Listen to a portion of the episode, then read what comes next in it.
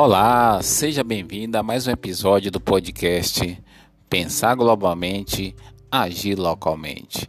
Aqui, Claudomiro de Araújo para o programa Planeta Notícias da Rádio São Gonçalo M, 1410, a Rádio Metropolitana, sob a liderança de Sandra Araújo e Gerson Oliveira, trazemos no dia de hoje, excepcionalmente nesta quinta-feira, mais um episódio do nosso podcast.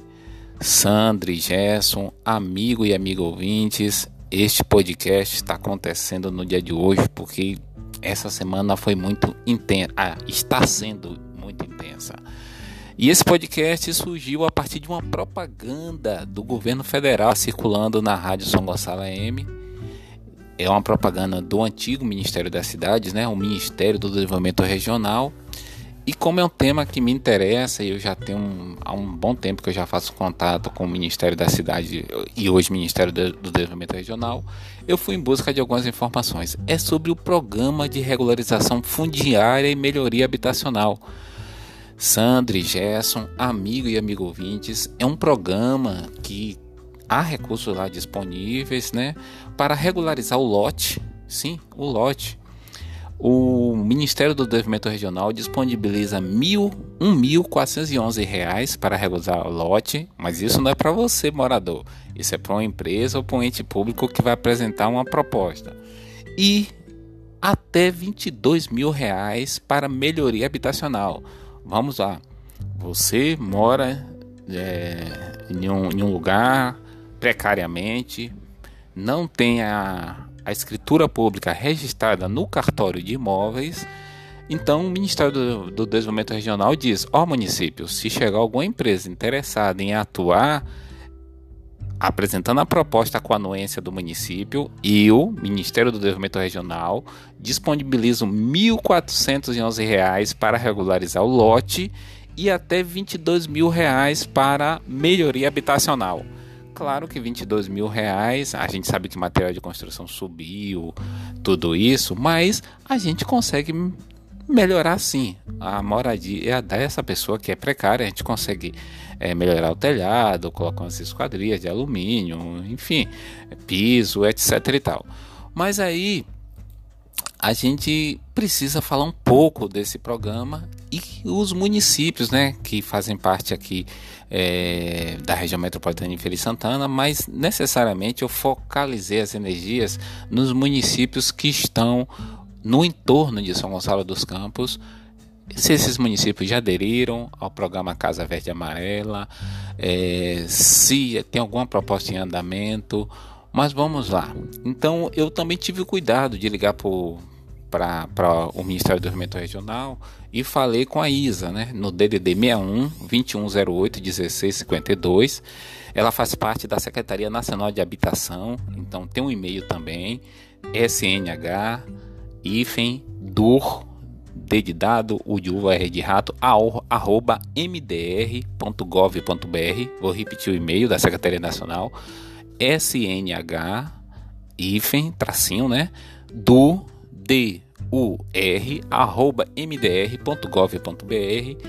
O telefone de lá da Secretaria Nacional de Habitação é o 61 2108 1652. A diretora de urbanização do Ministério do Desenvolvimento Regional é a Alessandra Dávila, ou era até quando eu falei, né? E o secretário nacional é o Alfredo, Alfredo Eduardo dos Santos. Então vamos lá. A partir dessa propaganda que está circulando na Rádio São Gonçalo, me interessou bastante que a gente tem um déficit habitacional, a gente sabe da carência que muita gente que tem moradia, que não tem o imóvel registrado no cartório de imóveis, assim como também precisa fazer uma reforma, melhorar e movimentar a cadeia da construção civil e há recursos no Ministério do Desenvolvimento Regional. Este é o foco desse podcast. O programa de regularização fundiária e melhoria habitacional, ele integra as ações do Casa Verde e Amarela, né? Foi criado para enfrentar um problema histórico no país. O objetivo é dar, é dar à família de baixa renda brasileira o título que garante o direito real sobre o lote das famílias, né? oferecendo segurança jurídica, também a redução de conflitos fundiários, também a questão da ampliação do acesso ao crédito e o estímulo à formalização de empresas e o aumento do patrimônio imobiliário do país. Né? Essa é uma iniciativa do governo federal que também busca reformar e ou ampliar imóveis enfrentando problemas como a deteriorização, a falta de estrutura, né, como banheiro, cobertura, piso, instalações hidráulicas e também elétricas inadequadas e também um adensamento excessivo de moradores, entre outras adversidades. Né? Em uma primeira etapa, isso tudo a gente consegue lá no site do, do MDR. Numa, em uma primeira etapa, o Ministério do Desenvolvimento Regional, amigo e amigo ouvintes, ele vai apoiar a regulação fundiária de pelo menos 101 mil moradias de famílias de baixa renda em 13 estados do Brasil, né? dos quais 20% desses também receberão melhorias habitacionais é, for, já foram selecionadas por meio de edital 245 propostas em 156 cidades do país. Então, os estados, o estado com mais propostas selecionado, acredite, foi a Bahia, com 35 propostas. Depois vem o Rio Grande do Sul com 34, vem o estado do Pernambuco com 31 unidades, 31 propostas selecionadas, o Ceará com 25, o estado do São Paulo, de São Paulo com 24, Minas Gerais com 21, Rio Grande do Norte com 20, Paraíba com 16, Maranhão com 14. Observe que o Nordeste está em peso lá no Ministério do Desenvolvimento Regional com as propostas, né? O Mato Grosso do Sul com 9, o Piauí com 9, Santa Catarina com 6 e o estado de Sergipe com apenas uma proposta proposta selecionada. O investimento federal nessas ações de regularização fundiária, volta a dizer, são destinadas a famílias com renda mensal de até 5 mil reais, né? É a chamada reurb social, por exemplo, onde os moradores do loteamento Murilo Leite em São Gonçalo dos Campos foram é, predominantemente classificados. E também a questão da melhoria habitacional, que é destinado com família famílias com renda mensal de até 2 mil. Pode ser que o, o, o MDR atualize esses valores. Nos três estados que foram citados, que ao todo serão quase 414 milhões. Esses recursos eles serão provenientes do, de financiamento do Fundo de Desenvolvimento Social, ou seja, do FDS. Né? O valor a ser pago para a regularização fundiária, ele é proporcional à renda familiar. A família, por exemplo, tiver uma renda de dois mil reais, acredite, vai pagar uma única parcela de 50 reais para regularizar o lote. Volto a dizer, o Ministério do Desenvolvimento Regional disponibiliza um, é, 1.400 e deixou 1.411 reais exatamente e a família contemplada, ela devolve, né? Não existe almoço grátis, então vai devolver 50 reais em uma única parcela para regularizar seu lote. No caso de ser contemplado com a melhoria habitacional, né, a família pagará o equivalente a aproximadamente 1% do valor da obra, descontado o valor de retorno do financiamento de regularização fundiária. Ou seja, uma família que vai conseguir captar 22 mil reais para reformar sua casa vai devolver apenas 170 reais. Mas para ter acesso a essas ações é necessário primeiro que essas famílias estejam registradas no CAD único. Então, todo município tem um gestor do Bolsa Família, é a pessoa que seleciona as famílias para inserir no CAD único. As pessoas também não devem possuir outros imóveis no país, porque aí vira uma especulação imobiliária, né? E o proprietário ele deve ser maior de 18 anos ou emancipado, né? A adesão a esse programa de regularização fundiária e melhoria habitacional, ele é feito em um link do, do MDR. Mas aí, é, já chegando aqui aos nove minutos, eu fui pesquisar, primeiro, os municípios né, é, no entorno de São Gonçalo dos Campos que já aderiram ao programa Casa Verde Amarela, né, para que as propostas, se mesmo que a iniciativa privada in, é, in, é, insira uma proposta lá de melhoria habitacional, o município precisa ter aderido. Então, assim, pode ser que o site do Ministério das Cidades, eu não consigo deixar de chamar Ministério das Cidades, mas é, é Ministério do Desenvolvimento Regional. Pode ser que o site do Ministério esteja desatualizado, mas até amanhã desta quinta-feira, dia 12, O município de São Gonçalo dos Campos não aparecia lá entre os é, é, que tinha feito adesão ao programa Casa Verde e Amarela.